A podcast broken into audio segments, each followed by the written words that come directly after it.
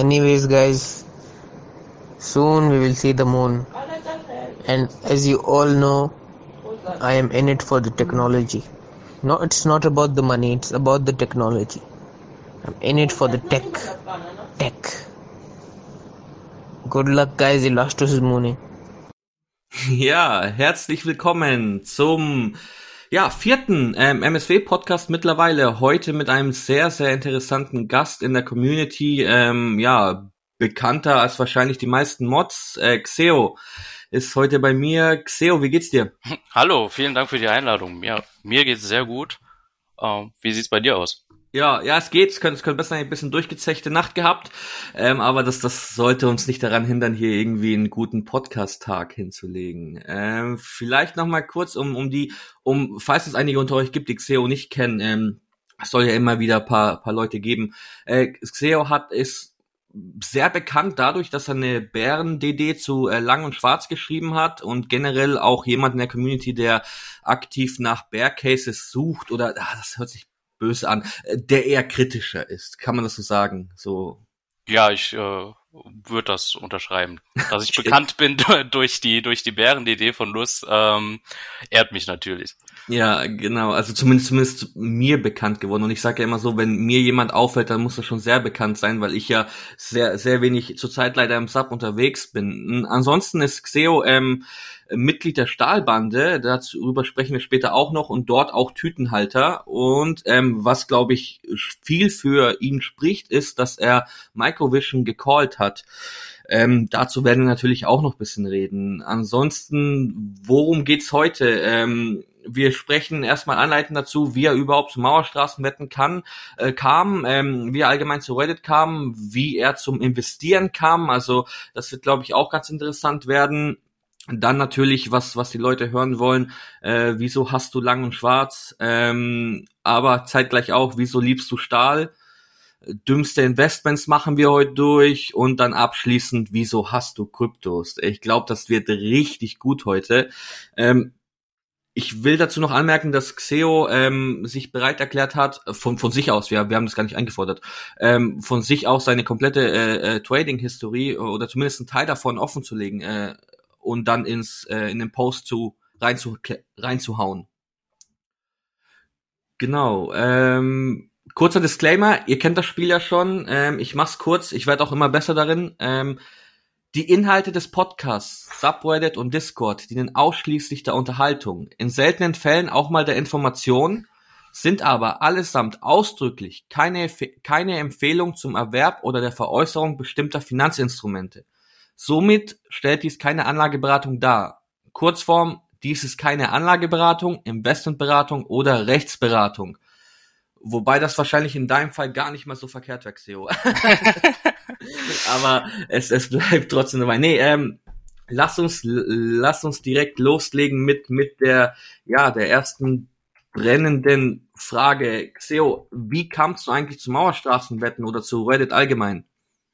Ja, also ich muss sagen, dass ich schon sehr, sehr lange auf Reddit bin. Also schon mittlerweile seit über sechs Jahren habe ich meinen Account. Wow. Aber Reddit vor allem genutzt habe, um irgendwie zu lesen. Also ich war der klassische Lurker, der nirgendwo irgendwas geschrieben hat oder so. Okay. Und äh, ähnlich wie äh, Ifak, der ja vorher der im Podcast war, mhm. ähm, vor allem äh, in Gaming-Subreddits äh, gelesen und äh, dort meine Informationen äh, geholt auch beim äh, Global Offensive Subreddit, äh, was IFAK ja auch besucht äh, haben sollte.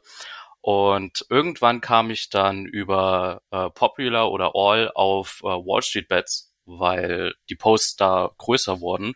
Mhm. Ähm, es müsste auch so vor drei, vier Jahren gewesen sein. Also als Wall Street Bets noch sehr, sehr am Anfang stand. Äh, unter einer Million Mitgliedern war Million. das damals. Mhm. Und da gab's ja die interessantesten äh, Geschichten, die es, äh, die da zu der Zeit vorgekommen sind, von Box-Spreads, die dann dazu geführt haben, dass die AGBs von dem äh, Broker geändert wurden, bis hin zu äh, angeblichen Geldfehlern oder äh, dem ein oder anderen YOLO, was gehörig schiefgelaufen ist.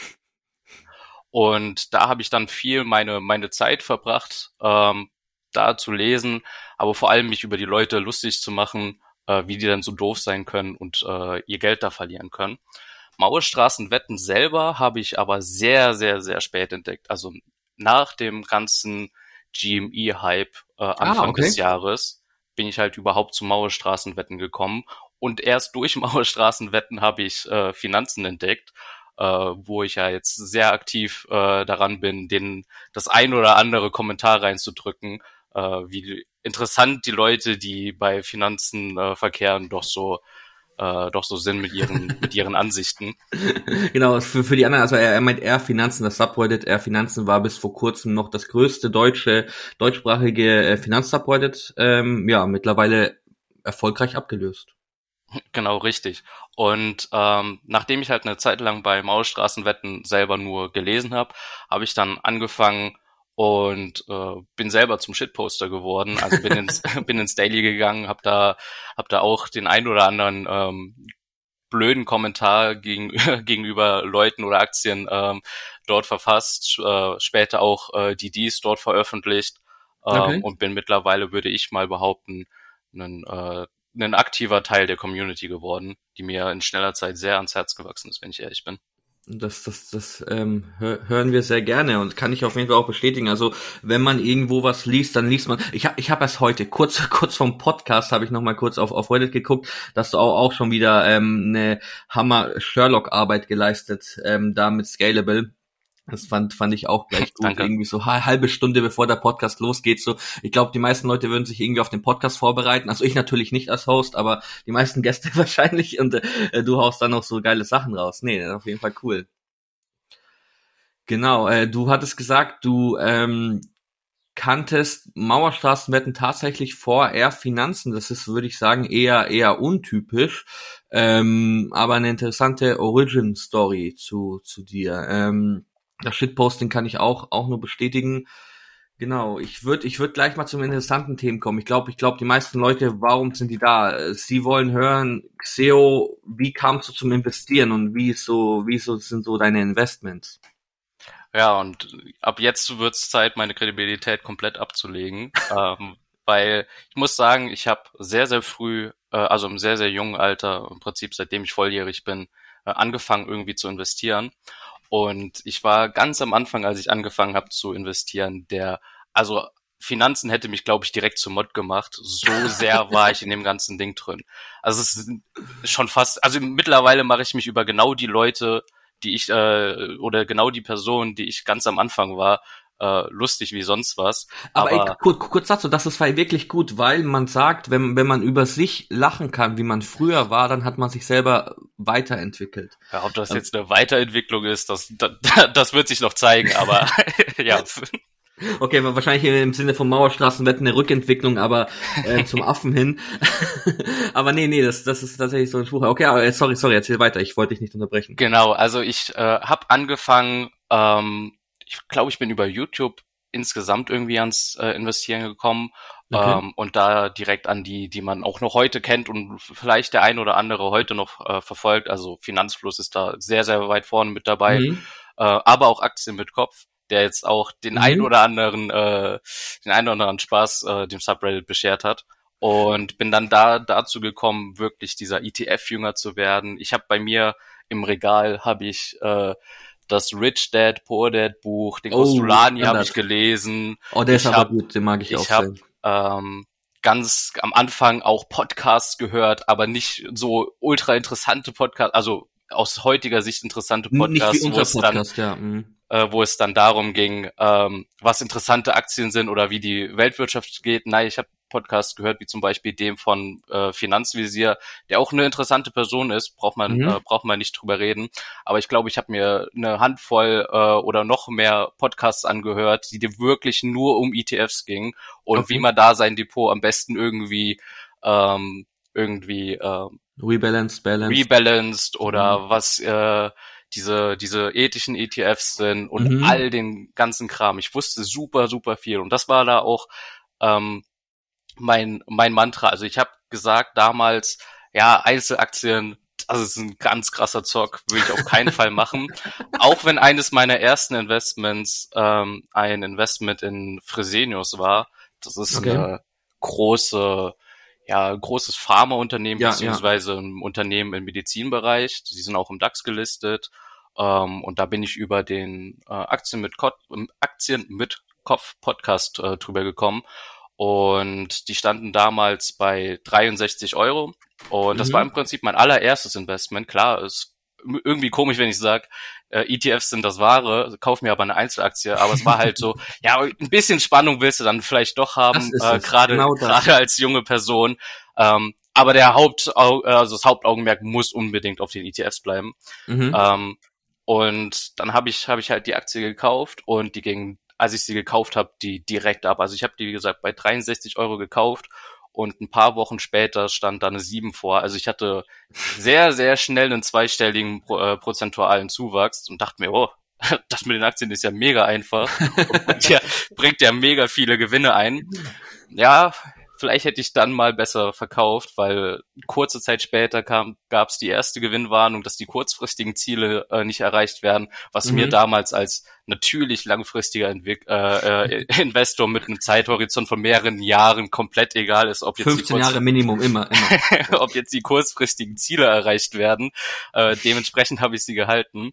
Äh, und kurz danach kam dann die zweite Gewinnwarnung, dass die mittelfristigen Ziele auch nicht erreicht werden. Oh. Und dann ist die Aktie komplett abgestürzt. Also ich glaube, dann stand die irgendwie bei 33, 35 oh. Euro. Also ich war direkt dicke im Minus. Hm. Und dann habe ich auch so gemerkt, hm, vielleicht haben die anderen Leute doch recht. Und das mit den, mit den Einzelaktien ähm, ist wirklich so ein Zocken.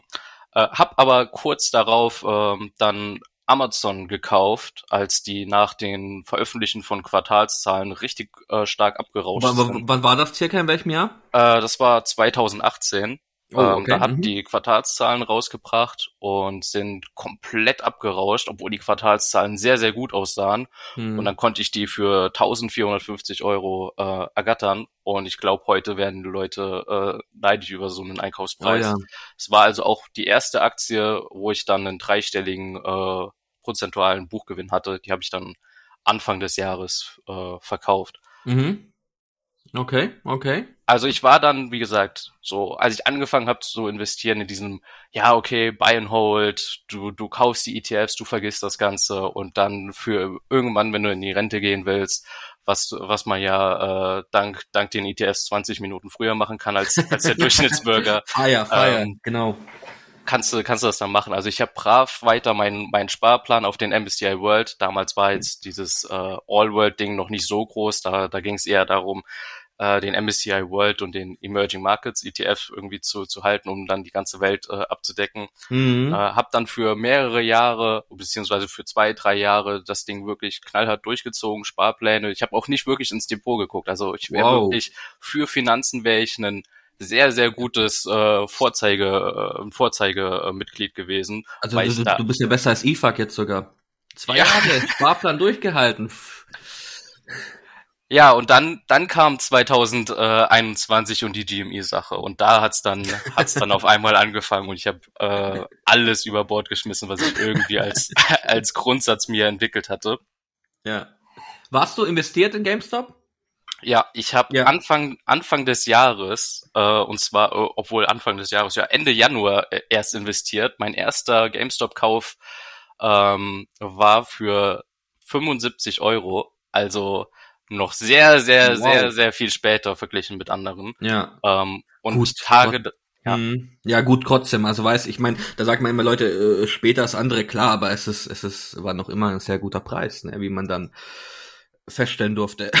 Das ist richtig. Ich habe dann aber, also da dafür habe ich dann ähm, meine Fresenius-Aktie, äh, bin ich die Taschen dann endlich losgeworden oh, mit einem okay. sehr, sehr großen Verlust. Ähm, und habe am Tag darauf dann noch Amazon liquidiert mit einem auch äh, wenigstens dann mit einem mit einem Plus ähm, mhm. und habe dann GameStop nochmal nachgekauft für 170 und 250 Euro. Okay. Also sehr sehr sehr hohe Preise. Sehr gut. Ähm, und habe wirklich alles da mitgemacht, was irgendwie mit, äh, was man da mitmachen konnte. Also angefangen mit morgens aufwachen, den Kurs zu checken und dann direkt, äh, sobald es ging, den Level 2 Stream auf YouTube anzumachen, das Ding anzufeuern, jeden Tag zu gucken, ob irgendwas mit der mit der mit der äh, Shortquote sich verändert hat und komplett drin. Also ich habe alles über Bord geschmissen, was, was vorher irgendwie war und bin all in den GameStop gewesen. Okay. Cool. Ähm, da, das Gute ist, dass es sich letztendlich dann doch irgendwie ausgezahlt gemacht hat. Ähm, ich habe den Abteile dann äh, relativ weit oben verkaufen können und bin insgesamt mit äh, dann trotzdem, äh, weil ich später nochmal mir da die Finger dran verbrannt habe, äh, aus der GameStop-Sache mit einem leichten Plus dann rausgegangen. Mhm, mhm, okay, cool. Das heißt, du wurdest quasi durch, durch GameStop wurdest du dann zum ähm, verifizierten Shitposter.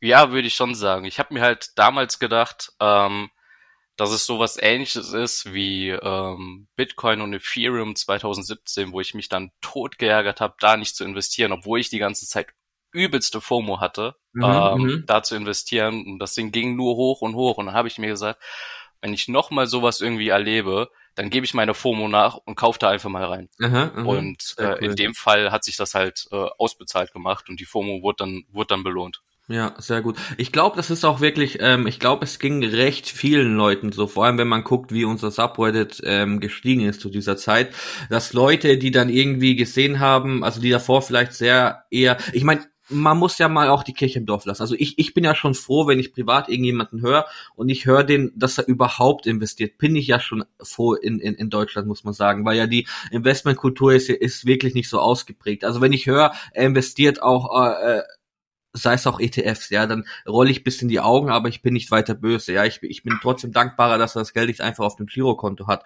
Ähm, ich glaube, GameStop hat viel dazu beigetragen, dass viele Investoren gesehen haben, wow, also dieses ganze Thema ist nicht nur kann nicht nur sehr lukrativ sein, sondern kann auch verdammt viel Spaß machen. Also wenn ich wenn ich darüber nachdenke, während GameStop viele, wie viele Leute mich privat auch gefragt haben, ähm, hey, ähm, Monchella, was geht denn da ab? Was ist da los? Warum manipulieren die Hacken wieder oder wie auch immer, ja? Oder oder das ein oder andere lustige Meme dann irgendwie mir mir dann noch teilen, ähm, die natürlich auch nicht äh, wissen, dass ich Moderator bin auf Mauerstraße. ähm, das fand ich dann immer sehr lustig, weil da merkt man irgendwie so, okay, man erreicht hier irgendwie einen Mainstream und ich glaube, das hat für die Aktienkultur in Deutschland, so blöd sich das jetzt anhört, wahrscheinlich ex extrem viel gemacht. Ähm, und deswegen bin ich auch so ein Freund dafür, wir sind jetzt nicht ähm, d'accord mit den, mit den, ich sage jetzt mal, mit den Lehren, die man so von, von dem Finanzvisier oder von dem Finanzfluss so mitkriegt. Aber ich bin trotzdem all diesen Portalen sehr dankbar dafür, dass sie trotzdem die Investmentkultur irgendwo in Deutschland stärken, ja. Und, und das macht, und das hat, macht Finanzfluss wie kein anderer. Man muss, man muss, ähm, ja, das, das, das muss man einfach wahrhaben und das muss man auch so sagen. Und äh, dafür bin ich den Leuten sehr dankbar. Ich will aber, äh, Xio, zu einem, zu einem, weil wir uns ein bisschen verplappern, zu einem richtig geilen Thema kommen. Und zwar deine ähm, Ansichten zu lang und schwarz und, und natürlich bisschen clickbaity formuliert, wieso, wieso hast du lang und schwarz und ich, ich finde, das passt dir ganz gut, weil du bist der, der Gottbär von, von lang und schwarz und davor hatten wir Ifak, der ja auch also eher positiv eingestellt ist und wir haben eher positiv über Lang und Schwarz geredet. Jetzt würde ich mal gern so ein bisschen hören, warum nicht Lang und Schwarz? Ja, also ich muss da vielleicht ein bisschen, bisschen weiter ausholen. Und Gerne. zwar ist mein zweitkontroversestes Kommentar überhaupt, was ich auf Reddit äh, verfasst habe, äh, mittlerweile ein bisschen über einen Monat alt, wo ich dann gesagt habe, ich habe bei Lang und Schwarz einen Stop-Loss gesetzt. Ähm, das okay. war, als Flatex ihre Ad-Hoc rausgegeben hat, von wegen, yo, wir sind die wirklich die krassesten Ficker, die es gibt und wir werden explosiv wachsen. Und die Ad-Hoc hat halt den ganzen Sektor mitgezogen und Lang und Schwarz, eine Aktie, die sonst eher ja, gemächlich wächst, beziehungsweise eher vor sich, äh, vor sich hin dümpelt, ähm, mhm. ähm, die hat dann auf einmal neun Prozent an einem Tag gemacht. Und ich habe mich da erinnert an einen Kommentar von Fortune Official. Ich weiß nicht, ob du den kennst. Das ist ja, ja, den kenn auch ich. ein sehr, sehr äh, aktives Mitglied im, im Subreddit. Ähm, der, der, der damals mit den mit Audio-Settings. Ah ja, stimmt. Genau, genau, ähm, das ist mein Audio-Guy. Also äh, schau, schau dort hier, wenn falls du den Podcast hören solltest, das ist ein sehr sympathischer und sehr cooler Typ. Ähm, genau, und der hat damals, dann, da war Lust, äh, ist dann auch irgendwie nochmal gestiegen Richtung 130 oder so. Und dann hat er gesagt, ja, ich, ich glaube äh, glaub nicht, dass das Wachstum da irgendwie nachhaltig ist. Also dass die Aktie auf einmal so steigt, wenn sie sonst immer äh, um die 120 ähm, 20 äh, ja. Rumdümpelt da, äh, und hat dann verkauft. Und ich dachte mir damals, was ist das denn für ein Idiot? Ja, ein paar Wochen später äh, stand sie wieder genau da, wo er es prophezeit hatte.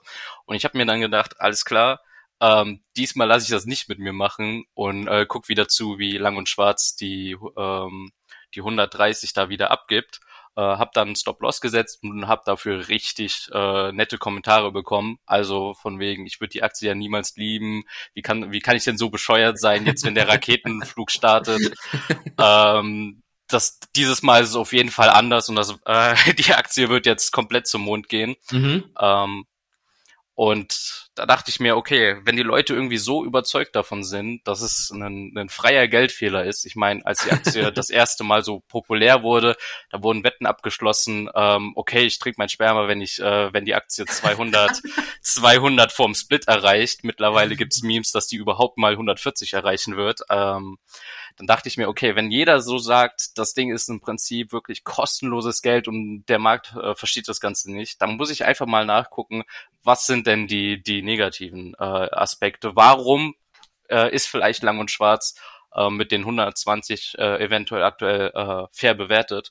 Und äh, mhm. zu meinem Erstaunen, ich dachte, wenn ich den, den, die Bären-DD da irgendwie verfasse, dass ich, äh, dass ich da auch in den Boden gewotet werde. Aber der Post kam doch sehr gut an und es gab da eine sehr, sehr gute Diskussion darüber, äh, vor allem äh, um den um den Hauptkonkurrenten von Lang und Schwarz, äh, der aus München kommt und das ein oder andere Gramm Koks konsumiert.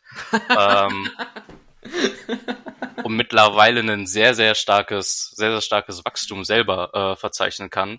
Ähm, und deswegen, ja, habe ich habe ich einfach mal der Community aufzeigen wollen, beziehungsweise auch mir aufzeigen wollen, okay, ähm, jede Aktie ist irgendwie noch, äh, hat irgendwie noch Risiken. Es gibt nicht oft sowas wie freie Geldfehler. Ja. Ähm, da können, kann der eine oder andere äh, Haier-Tütenhalter dir vielleicht äh, eine Geschichte von erzählen.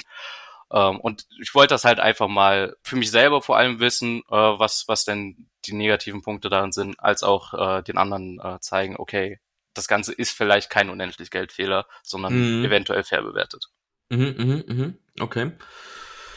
Okay, ähm, das, weißt du, was ich daran so interessant finde, weil man immer, wenn, wenn man irgendwelche Boomer-Medien liest zu, zu uns oder auch allgemein zu, zu Reddit, dann wird immer davon von diesen Echo Chambers gesprochen, was auch, was auch an vielen, vielen, ähm, in vielen Fällen auch wirklich, wirklich der Wahrheit entspricht, ist äh, äh, Reddit allgemein sagt, das sind zum großen Teil oftmals leider ein, so, so ein Echo Chamber.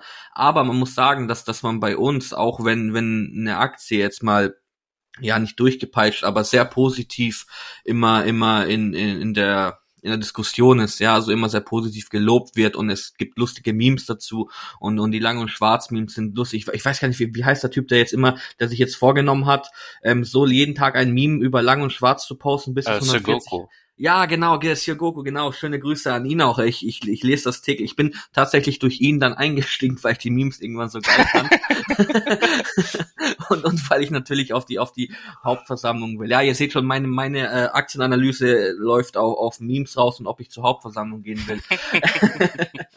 nee, aber, aber an, an Spaß mal beiseite. Ähm, wir haben trotzdem auch sehr gute, also wir, wir reflektieren auch teilweise sehr, sehr gut kritisch, so wie du das mit Lang und Schwarz gemacht hast.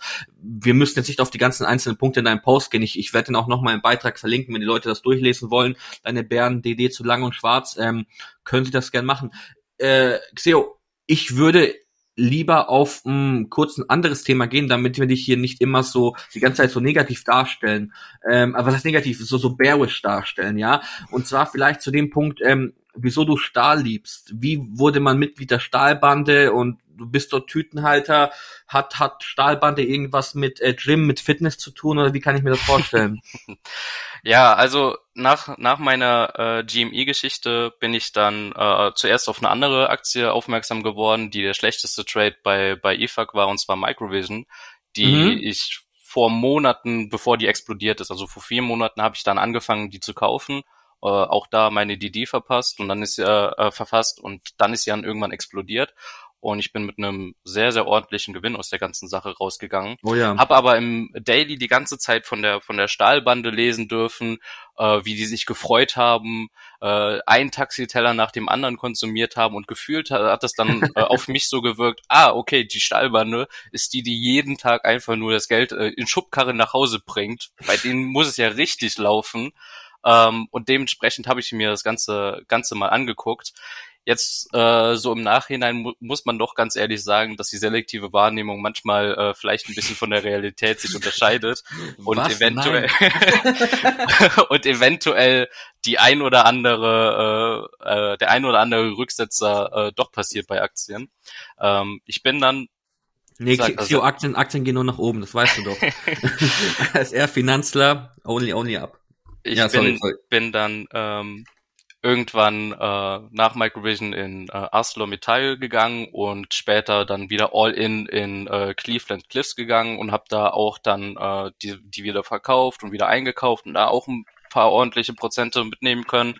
Und ähm, aktuell bin ich dann wieder all in ähm, in äh, Derivaten von äh, ArcelorMittal, obwohl ich mir vorgenommen habe, niemals äh, irgendwie Ich in Derivate zu, zu investieren. Xio, ich, ich, ich muss dir mal kurz zwischenfragen, weil du jetzt schon, schon, also du hast bei GameStop schon von All-In geredet, du sprichst jetzt von All-In. Wenn, wenn, wenn, wenn du All-In sagst, meinst du hier wirklich mit 100% deiner, deiner, ähm, deines Depotvolumens oder mit deiner, deiner Aktienkaufkraft? Ja, genau. Also ich gehe, Okay. äh, ich habe mir Wow. vorher vorgenommen, alles oder beziehungsweise zumindest mal nach Microvision habe ich mir vorgenommen, das ist so stressig, vor allem wenn wenn Wall Street Bets anfängt irgendeine Aktie zu entdecken und das Ding Mhm. äh, volatil wird und gerade schon bei einer volatilen Aktie äh, geht das dann um einiges äh, äh, flotter dann ab. Äh, habe ich mir vorgenommen, okay, ich gehe nie wieder all in in der Aktie. Ähm, ja, es hat dann, glaube ich, zwei, drei Wochen gehalten und mittlerweile äh, ist das irgendwie so so mein Ding geworden. Also ich äh, finde ein Unternehmen oder so, von dem ich überzeugt bin und äh, gehe dann nach und nach all in. Meistens parke ich das Geld dann irgendwie in Lang und Schwarz, weil ähm, weil es sich dann doch gut anbietet, um, sie, um man sich dann äh, am Ende billiger wieder zurückkaufen kann äh, in Lang und Schwarz. Okay. Äh, und kauft dann ne- nach und nach jeden Dip ab, halt dann eine Zeit lang Taschen und irgendwann äh, verkaufe ich es dann wieder. Äh, ich mache aber keine technische Analyse oder so, sondern höre einfach auf mein Bauchgefühl.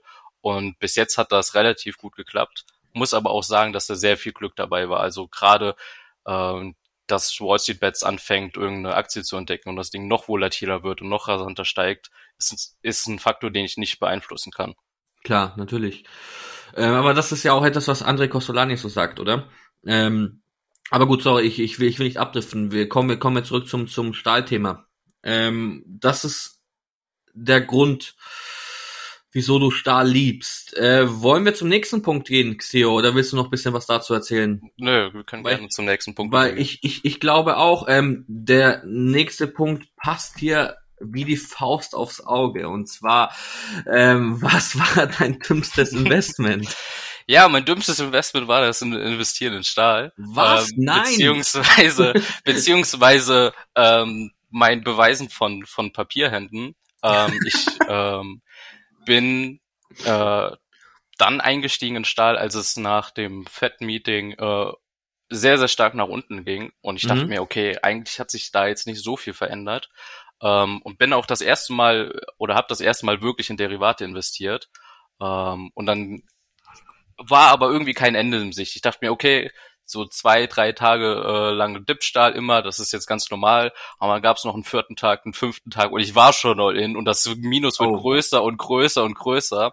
Äh, bis hin zum Freitag durch und ich war auf einmal mit meinem gesamten Depot, weil ich ja immer all in gehe oder zumindest in Ja. letzter Zeit immer all in gegangen bin, war ich auf einmal 30 Prozent im Minus innerhalb von fünf Tagen. Mhm. Und äh, auch wenn ich sehr, sehr an die These geglaubt hat, muss man sich, äh, denkt man sich dann halt immer, okay, was sehe äh, was sehe ich nicht, was der Markt aktuell sieht? Also warum denken andere Teilnehmer bei dem Ganzen, ähm, dass, dass man das eher verkaufen sollte? Und dann kam halt das Wochenende und man, man macht sich da seine Gedanken, versucht dann Gründe zu finden, okay, irgendwo muss das Ganze doch Sinn machen, irgendwas habe ich übersehen oder so. Ähm, und habe mir dann vorgenommen, ähm, wenn das jetzt noch weiter nach unten geht, dann äh, grenze ich einfach meine Verluste und steige dann wieder ein, sobald sich irgendwie ähm, das Ganze dreht. Ähm, und an dem Montag ähm, nach diesem nach diesem Wochenende, also Mhm. es müsste jetzt vor zwei Wochen gewesen sein, äh, als wir den Podcast aufnehmen, ähm, war es dann so, dass ArcelorMittal mit minus drei äh, Prozent oder so geöffnet hat und wer die Aktie kennt, äh, weiß, dass es sehr, sehr viel ist, weil die sich eher wenig bewegt. Ja. Und dann öffnet die bei minus drei Prozent. Dann dachte ich mir, okay, äh, anscheinend wird jetzt eine, wird jetzt eine Zeit lang noch weiter nach unten gehen. Mhm. Ähm, hab dann also da meine Verluste dann erfolgreich begrenzt mit minus 25 Prozent oder so von meinem gesamten Depot. Das tat mhm. richtig weh. Äh, und es ging dann noch weiter nach unten, also minus 5, irgendwas Prozent. Dann dachte ich mir, okay, war die richtige Entscheidung. Es hat nicht so lange gedauert, ein paar Stunden und auf einmal war die Aktie positiv und ich dachte mir, toll, jetzt habe ich meine Papierhände also perfekt unter Beweis gestellt und habe ja. mich dann wieder angefangen äh, einzukaufen, aber mit äh, dann mit äh, äh, Optionsscheinen, die ein bisschen weiter in der Zukunft liegen, weil ich äh, die Angst hatte, dass es äh, dass ich eventuell im schlimmsten Fall von der Zeit ein bisschen da eingeholt werde. Ich habe also mhm. es geschafft, innerhalb von von äh, wenigen Stunden mit einer mit einer blöden Entscheidung ähm, ungefähr zehn Prozent meines Depots an die HSBC zu äh, zu spenden. Also wird da der ein oder andere Champagner geflossen sein. Allein schon, weil ich den Spreizer schön doppelt bezahlt habe bei, bei dem ganzen Trade. Und da habe ich halt. Kann man wenigstens so ein Danke, Dankesbrief dafür. Das machen die irgendwie nie, ne? Nee, das, das, irgendwie das so einen kurzen Brief. Frech, ja. ja, so, so vielen Dank, so, dass der Champagner hat gut geschmeckt. Aber habe ich wenigstens für mich gelernt, wenn ich hinter einer These stehe oder wenn ich von einem Unternehmen wirklich überzeugt bin, dann macht es vielleicht auch eher Sinn, so, so Dinge auszuhalten, die wirklich keinen Grund haben und einfach eine Zeit lang Taschen zu halten. Ja. Und mittlerweile sind die minus 30 Prozent Taschen auch schon zu leichten einstelligen äh, Minusprozenten geworden. Also es geht langsam bergauf und vielleicht wird, wird dann irgendwann in naher Zukunft der ein oder andere Taxiteller dann gekauft werden. Das glaube ich doch auch. Nee, ähm, sehr gut. Xeo, ich, ich will ähm, ich will dich gar nicht zu sehr hetzen, aber es sind, du sagst so viele interessante Sachen. Ähm, eine Sache, die, die ich, ich persönlich ganz interessant finde, als jemand, der viel mit äh, Kryptos handelt, ist, ähm, du magst Kryptos nicht, du hast Kryptos, sag ich immer so. Ja, ich, ich, ich formuliere das einfach, einfach so hart. Ähm, willst, willst du ein bisschen was dazu sagen? Wieso, Xeo, wieso hast du Kryptos? Also ich finde, wichtig vorwegzunehmen ist, ähm, jeder soll sein Geld machen, wie er es will. Das ist mir komplett egal, ob das jetzt mit insolventen Kinoketten ist, ob das mit, mit Waschmaschinen und irgendeinen äh, welchen Arbitragemöglichkeiten ist, ob das mit Dildo-Herstellern ist oder ob das äh, mit, mit äh, lustigen Hundemünzen ist. Das mir, ist mir wirklich egal. Was ich aber gar nicht ausstehen kann, ist, wenn, wenn Leute anfangen, Dinge größer zu machen, als sie es vielleicht sich selber zugestehen wollen oder es größer zu machen, als, als, als die Sa Sachen sind. Also sei es zum Beispiel, dass der Kauf von, von einem ähm, Videoherst äh, Videospielverkäufer äh, mhm. äh, ein Kampf gegen die ganze Wall Street und gegen die Gesamtheit aller Hedgefonds ist oder auch bei Krypto, dass es durch den Kauf von Krypto dazu führt, dass das ganze Finanzwesen einmal komplett äh, umgekrempelt wird und jetzt ein neues Zeitalter damit ein, äh, einhergeht, dass man sich jetzt die ein oder andere Münze ins Depot gelegt hat. Und das Aber ist findest das, du nicht, das braucht manchmal so ein, so ein, so ein Hype braucht doch sowas, ja? Ähm, ich will jetzt keine Beispiele nennen, aber irgendwie so damit erreichst du halt, halt auch wirklich den Letzten, ne? Das sind halt irgendwelche Leute, ähm, die, die das vielleicht im, im, im Fernsehen, in der Tagesschau zu hören bekommen in der Form und dann denken sie, oh, das Finanz, die Finanzindustrie blutet jetzt, oh, und irgendwie sowas, weißt du, das ist doch irgendwie also dieser Hype, den brauchen, glaube ich, auch viele. Hm, ich verstehe auf jeden Fall, was du meinst. Ist halt die Frage, ob das nicht vielleicht das Ganze irgendwie diskreditiert. Also das ich auf weiß, jeden Fall. Das ich weiß jetzt Fall. nicht, ich weiß jetzt nicht, äh, was oder ich will jetzt nicht äh, jedem äh, seine seine Beweggründe für irgendwelche Käufe äh, ja, klar, absprechen klar. oder äh, oder schlecht reden. Aber ich meine, äh, bei mir war es zumindest so, dass ich äh, GameStop gekauft habe, weil ich halt Geld machen will und ja. äh, mir ist es egal, wer, also ob die Hedgefonds damit jetzt ihr Geld verlieren oder nicht Hauptsache, okay. ich mhm. gehe mit mehr, mit mehr Geld raus.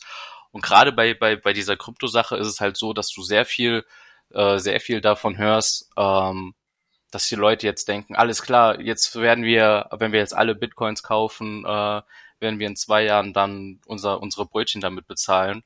Und ich halte das einfach sowohl von dem technischen als auch von dem ideologischen Standpunkt einfach für so unrealistisch, dass ich mich ja. halt ein bisschen, bisschen über so Leute äh, lustig mache weil es einfach irgendwie in meinen Augen so unrealistisch ist, ähm, dass ich da halt das ein oder andere zynische Kommentar verfasse in der Richtung. Das ist ja, das ist, das ist ja auch vollkommen okay. Was, was mich persönlich immer daran so ein bisschen stört, Ähm, und ich hatte die Thematik vorhin schon mal ein bisschen, ähm, ist diese e- Echo Chamber, ja, dass du halt wirklich Subreddits hast, sich halt irgendeinen gewissen Coin da extrem durchpeitschen. Ähm, und wenn es mal um um eine um eine mal eine kritische Diskussion geht, sofort da teilweise Posts auch gelöscht werden, Kommentare gelöscht werden, äh, was man äh, bei Mauerstraßenwetten finde ich nicht hat, ja. Also wir wir lassen auch immer den Kritikern freien ähm, freien Raum wenn es jetzt um Lang und Schwarz geht oder auch nicht, das da hast du es ja am besten mitgekriegt. Aber wir diskutieren die Sachen auch immer sehr kritisch, finde ich. Muss man sagen, dafür, dass wir eigentlich so ähm, ja eher eher, äh, wie wir uns ja auch selber nennen, Autisten sind, die eher lustiger unterwegs sind, sind wir doch im Endeffekt, was unsere DDs betrifft, ähm, extrem gut, ja, extrem kritisch hinterfragen Aktien, hinterfragen teilweise Konzepte und so. Und das sehe ich halt in vielen anderen Subreddits zum Beispiel nicht, ohne die jetzt schlecht reden zu wollen. Ich nenne noch keine Beispiele. Aber ähm, die, die, die peitschen halt einfach was durch, ohne das zu hinterfragen. Und wenn es mal hinterfragt wird, wird sofort downgevotet und jeder hasst es. Und ähm, das sehe ich in, ich bin, ich bin ja selber auch ähm, stark in, in Kryptos investiert zum einfach einfach aus dem Grund, weil äh, Kryptomärkte haben 24/7 offen, ja, so ich glaube, das ist ein bisschen eine Spielsucht von mir. Ich kann am Wochenende damit handeln, ich kann irgendwie, wenn ich wenn ich um um halb drei aus der Bar rausfliege oder aus irgendeiner Hausparty, kann ich irgendwie noch schnell Dogecoin kaufen. Ähm, das ist schon cool und das ist aber natürlich was jetzt die, ich nenne es mal Fundamentals angeht, ähm, stimme ich dir zu sehr großem Teil zu, ja. Also dieser Irrglaube, und das wurde ja auch damals so verkauft, also als ähm, Bitcoin damals das White Paper released wurde und als die, die ersten Hypes kamen, ähm, dass das jetzt die, die Finanzindustrie komplett stürzen wird, dass äh, Leute nur noch mit Bitcoin zahlen werden, wo man jetzt natürlich sieht, dass man erhebliche Skalierungsprobleme hat. Ich, ich bin jetzt kein Techniker, ja.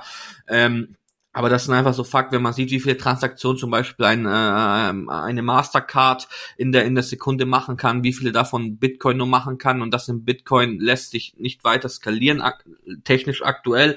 Und äh, wenn sind diese, diese Gebühren, die man darauf zahlt, für dieses Geld hin und her schieben, enorm hoch. Vor allem im, also im Vergleich zu kleinen Beträgen. Also große Beträge, wenn man jetzt hier von, von, von Millionen, Milliarden spricht, ja, ist das wahrscheinlich noch, noch, noch günstiger oder gleich wie man, wie das aktuelle System. Aber wenn man jetzt von kleinen Beträgen spricht, und das hast du ja angesprochen, dieses Brötchen kaufen beim Bäcker, ja, keiner wird keiner spielt mit dem Gedanken, Brötchen beim Bäcker mit Bitcoin zu bezahlen, auch wenn das angeboten werden würde, wäre das, wäre das echt, echt ein Schwachsinn. Allein, allein, wie lange die Transaktion dauern würde, dass die bestätigt wäre, ähm, wie lange es dauern würde, wie hoch die Gebühren wären und, und solche Geschichten. Dafür gibt's aber andere interessante Coins dann wiederum. Und ich weiß nicht, ähm, man geht da, glaube ich, so ein bisschen in, in äh, Rabbit Hole hinein. Ist halt, ist halt dann irgendwann die Frage, was hat ein Use Case? Was ist wirklich eine geile Tech, äh, eine geile Technologie, äh, Technologie, die man hier pushen kann und was ist irgendwie mehr Marketing als, äh, mehr Schein als Sein, ja?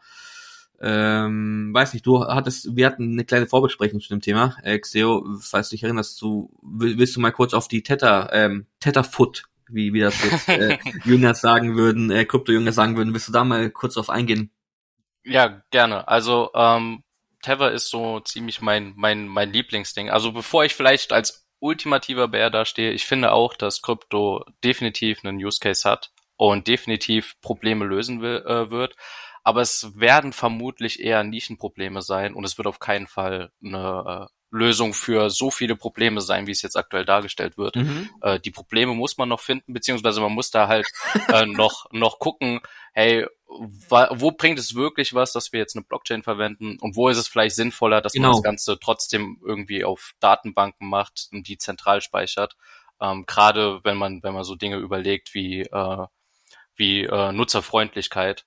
Ja. Ähm, aber das ja, ist, aber eine, auch, aber auch, eine, eine Frage für die Zukunft aber auch da, also von, von, von, der, von der Datenschutzperspektive her, es ja. gibt einfach Sachen, die will ich nicht auf der Blockchain haben. Also wenn, wenn zum Beispiel mein, meine Wallet-Adresse bekannt ist, will ich jetzt nicht wissen, will ich nicht, dass jeder weiß, der die eingeben kann, ähm, wie viel ich wann bekommen habe und wie viel wann rausging bei mir zum Beispiel. Solche Geschichten halt, ja. Also denke ich mir jetzt, aber sorry, ich, ich will jetzt hier nicht ins, in, ich will dir nicht in den Rant reinreden. Alles gut.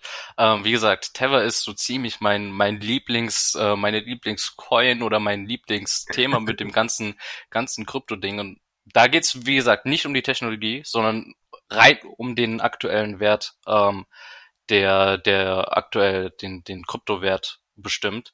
Mhm. Ähm, und vielleicht für die Leute, die gar nicht in diesem Krypto-Ding drin sind, ähm, der, man tauscht halt meistens eine Coin gegen die andere. Also ähm, wie es zum Beispiel äh, bei beim Finanzmarkt Euro USD ist oder Euro Yen oder sowas, macht man es äh, bei der bei der Bitcoin-Welt ähnlich. Da gibt's dann äh, zum Beispiel Binance als als größte Börse und da gibt's dann äh, Paare wie zum Beispiel, dass man Bitcoins gegen USD Tether tauscht.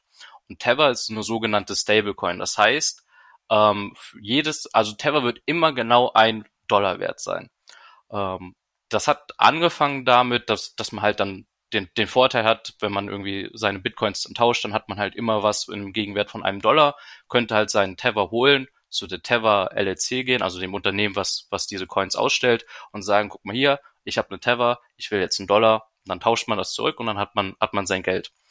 Ähm, der ja. große, der Großteil aller, aller Täusche äh, oder aller, aller Tauschgeschäfte ähm, ist alles irgendwie mit USD Tether. Das heißt, sowohl Bitcoin ja. als auch Ethereum und alle großen wird, ist der Haupthandel fängt an irgendwie mit Tether.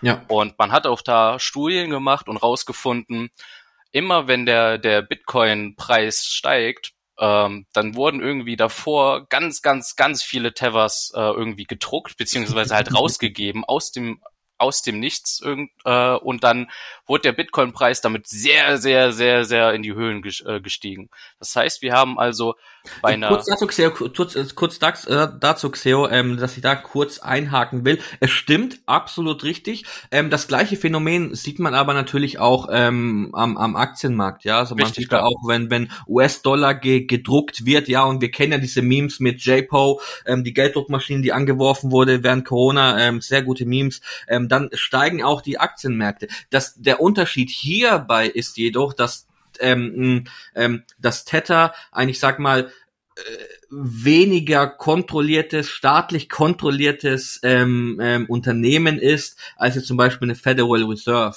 Und ähm, das ist, das ist, glaube ich, hier ähm, ein Punkt, ein Problempunkt, würde ich jetzt mal anmerken. Richtig, vor allem wenn man, wenn man überlegt und rangeht und sagt, ey, okay, Krypto ist irgendwie was Dezentrales, das kann keine, keine äh, einzelne Stelle irgendwie bestimmen. Genau. Und dann hat man ein privates Unternehmen, welches alleine ja Dollars genauso wie die Fed drucken kann, genau, ja. nur ohne irgendwie sich äh, zu verantworten, weil dann ging es dann auch hin, als als Tether das Unternehmen äh, gegründet wurde, haben sie haben die sich ausgezeichnet mit ein äh, ein USD Tether ist immer äh, gebackt von einem richtigen US-Dollar. Das heißt, die haben immer in, in irgendeinem Bankkonto einen einen äh, richtigen Dollar für jeden Tether. Ja. Jetzt haben die äh, nach äh, nach Jahren dann mal wieder die Zahlen äh, Zahlen veröffentlicht und ähm, jetzt kam raus, der Großteil äh, der ist gar nicht irgendwie Cash, sondern das ist ein, ist ein sehr, sehr, sehr kleiner Teil, irgendwie drei, vier Prozent oder so, der wirklich Dollar sind. Und der Großteil von, von irgendwelchen, äh, von irgendwelchen ähm, Sachen, die das Ganze backen, sind Commercial Papers, also irgendwelche Schuldverschreibungen von ja. anderen Unternehmen. Und das Ganze ist super, super undurchsichtig. Man weiß nicht, was, was das sind, ob das auch wirklich relativ sicher ist, weil, weil das äh, Unternehmen nicht wirklich ähm, unabhängig geprüft wird. Und das ist sehr, sehr undurchsichtig. Und wie du schon vorher angesprochen hast, äh, ist die, ist die Befürchtung beziehungsweise der Weg, wie das Ganze, Ganze irgendwie zusammengefallen könnte, ist, äh, dass halt die Regierungen äh, hingehen, äh, also zum Beispiel die amerikanische Regierung hingeht zur, zur Tether, äh, zum Tether-Unternehmen, was ja einen Sitz in äh, Amerika hat und sagt, jo, ähm, ihr werdet jetzt genauso kontrolliert und ihr müsst genau die gleichen Standards erfüllen wie eine normale Bank. Das heißt, ihr müsst uns jetzt beweisen, dass ihr äh, für jeden Tether ein, ein US-Dollar in der Bank hat. Ja. Und sollten die das nicht können, dann ist halt die Frage, ob äh, ein USD-Tether genau noch ein äh, Dollar wert ist und was das dann für Auswirkungen auf den, auf den Kryptomarkt hat, kann sich, glaube ich, jeder zusammenreimen, ja. sollte das Ding dann irgendwie in sich zusammenfallen. Genau, das ist das ist immer so in in in der Kryptowelt. Vielleicht ergänzend dazu alles, was du gesagt hast, ähm, ähm, ergänzend dazu. Tether ist schon sehr wichtig für, für den Kryptomarkt, vor allem für den Future-Handel im Kryptomarkt und für ganz, ganz viele, ganz, ganz viele Geschichten.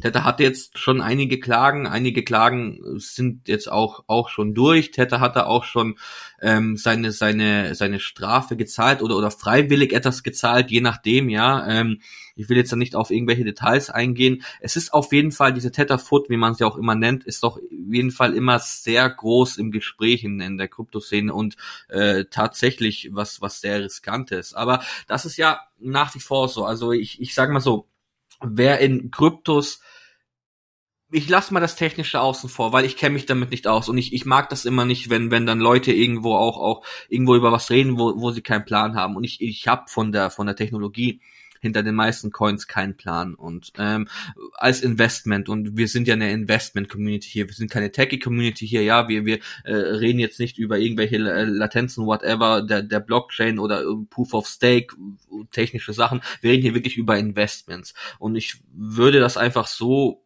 sagen, Investment in Kryptos ist äh, sehr spekulativ, eben weil zum Beispiel, und die Tetherfoot, die du jetzt auch angesprochen und erklärt hast, ist eine Sache davon. Es gibt noch ganz viele andere Sachen, die, die dafür sprechen. Sei es jetzt, wenn wir auch zum Thema Mining kommen, sei es andere Probleme, sei es, sei es Nachhaltigkeit reden, kann alles Foot sein, kann alles Quatsch sein, aber kann einige Sachen davon können auch eintreten und es ist einfach nach wie vor ein sehr, sehr riskantes Investment. Es ist auch nach wie vor ein sehr, sehr riskantes Investment, wenn man die Coins, die man kauft, auf zum Beispiel einer Exchange einfach lässt, wie zum Beispiel Binance oder auch Kraken, ja. Ähm, es ist nach wie vor, es ist kein es ist kein Finanzinstrument in dem Sinne, dass du irgendwo eine, äh, ähm, nicht eine Einlagensicherung, aber dass es Teil des Sondervermögens als Teil des Sondervermögens gesehen wird und auch beim beim Insolvenz des Unternehmens, der die hält, dass du da irgendwelche Ansprüche hast. Ähm, das hast du halt bei diesen ganzen Exchanges, bei diesen ganzen Krypto-Exchanges nicht. Das heißt, es ist halt da hast du halt schon mal ein großes Risiko und so in der Sparte gibt es ganz, ganz viele Risiken. Also ich investiere selber persönlich, sage ich auch ganz offen und man sieht es ja auch bei mir bei Get Quinix hier. Ich glaube, du hast mich da auch schon gestalkt. Wir haben uns da, glaube ich, auch ähm, gegenseitig äh, liken unsere Beiträge. Ähm, ich, ich bin selber relativ stark investiert, würde ich sagen, in, in Kryptos. Finde auch viele Projekte ganz interessant und ganz cool, auch wenn ich technisch keinen Plan habe. Aber gut, habe ich bei Aktien auch nicht. Warum sollte es bei Kryptos dann anders sein? aber ähm, ich sehe das auch immer so mit, ähm, ich bin da auch mit Geld drin, wo ich mir denken würde, okay, wenn da jetzt irgendein Coin ähm, komplett auf Null geht, dann ist das halt so und damit kann ich dann leben und damit muss ich dann halt auch leben. Und das ist, glaube ich, so eine Sache, ähm, wo man, wo man, ich will nicht den eher Finanzler hier raushängen lassen, ja, aber Diversifikation, ja. Also, also probiert das irgendwie breit zu streuen oder so. Ähm, oder macht es so wie Xeo und geht all in in und, und dann wärt ihr zumindest nach, nach GameStop, wenn das gemacht hätte und aufgehört hätte, dann wärt ihr jetzt wahrscheinlich hier gar nicht im Podcast, sondern würdet irgendwo auf Thailand äh, chillen mit äh, ein, zwei schönen Frauen und euer, euer Leben genießen. Was ich, ich will natürlich nicht sagen, Xeo, dass du das nicht so, so auch machst, ja. Ähm, das weiß ich ja nicht. Es kann, kann auch alles sein. Ähm nee, äh, Xeo, ich will gar nicht mehr weiter, weil wir haben viel jetzt über Kryptos geredet, das ist ein bisschen ausgeartet. Du merkst, es ist auch ein Thema, was mich sehr interessiert, deswegen, ähm, die anderen Themen haben mich auch interessiert, ja.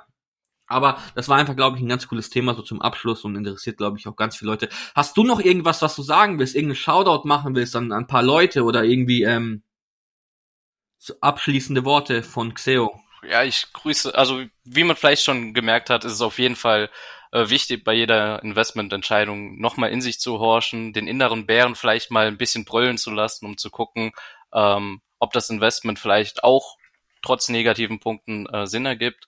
Und ich freue mich auf jeden Fall auf die, auf die ganzen Kommentare ähm, unter, unter dem Post, unter dem YouTube-Video. Äh, vielleicht von der Stahlbande, vom, vom lächerlichen Ritter, der, der mit seinen Tech-Aktien da äh, das Ganze, Ganze belächelt. Und bedanke mich auf jeden Fall dafür, dass ich hier sein durfte. Ja, ich, ich also ich habe dir zu danken auf jeden Fall. Ist sehr geiler Gast gewesen, sehr interessante Sachen. Ähm, ich hoffe, der eine oder andere ist uns nicht zu böse, dass wir nicht zu sehr auf, dein, auf deinen Hass gegen Lang und Schwarz gegangen sind, aber du hast es so gut in dem in dem Post gemacht, ja, den ähm, den ich auch, ich glaube, ich habe mir schon dreimal gelesen oder so, ja. Ähm, warum jetzt irgendwelche Postings wiederholen, finde ich dann auch irgendwie blöd im Podcast. Wir werden euch auf jeden Fall die ganzen Links im im, ähm, im Reddit-Post und wahrscheinlich auch auf YouTube bereitstellen, dass ihr die Sachen nachlesen könnt, also dass ihr wirklich die Bären-DD zu lang und schwarz von Xeo lesen könnt, ähm, dass ihr, dass ihr auch sein, seine Trading-History seht, ähm, die, ihr, die er da veröffentlicht, ähm, gütigerweise muss man sagen, wir haben das nicht angefordert, aber ich finde ich immer, finde ich immer ganz cool, da sieht man auch sehr interessante Sachen, wie ich, wie ich finde. Ich habe da auch schon mal ein bisschen gestalkt. Ähm, ja, ansonsten Leute, Vielen Dank fürs Zuhören. Ähm, ich hoffe, der Podcast hat euch Spaß gemacht. Xeo auf jeden Fall ein sehr bekanntes äh, Community-Mitglied, ein sehr geehrtes Community-Mitglied auch, der, ich habe es ja vorhin schon mal erwähnt, irgendwie kurz vorm Podcast nochmal da eine geile Analyse reingehauen hat. Ähm, allgemein immer sehr auffällt durch sehr gut recherchierte, ähm, sehr gut durchdachte Postings zu ganz unterschiedlichen Themen. Ähm, haben uns sehr gefreut, dass wir ihn hier haben können. Ansonsten genau, vielen Dank fürs Zuhören. Den Podcast gibt es nach wie vor auf ähm, YouTube. Lasst uns da gerne ein Abo da. Ähm, wir sind auch auf Spotify und wir sind, und da wurde ich berichtigt, auf Apple Podcast, nicht auf Apple Music, sondern erscheinen zwei unterschiedliche Sachen.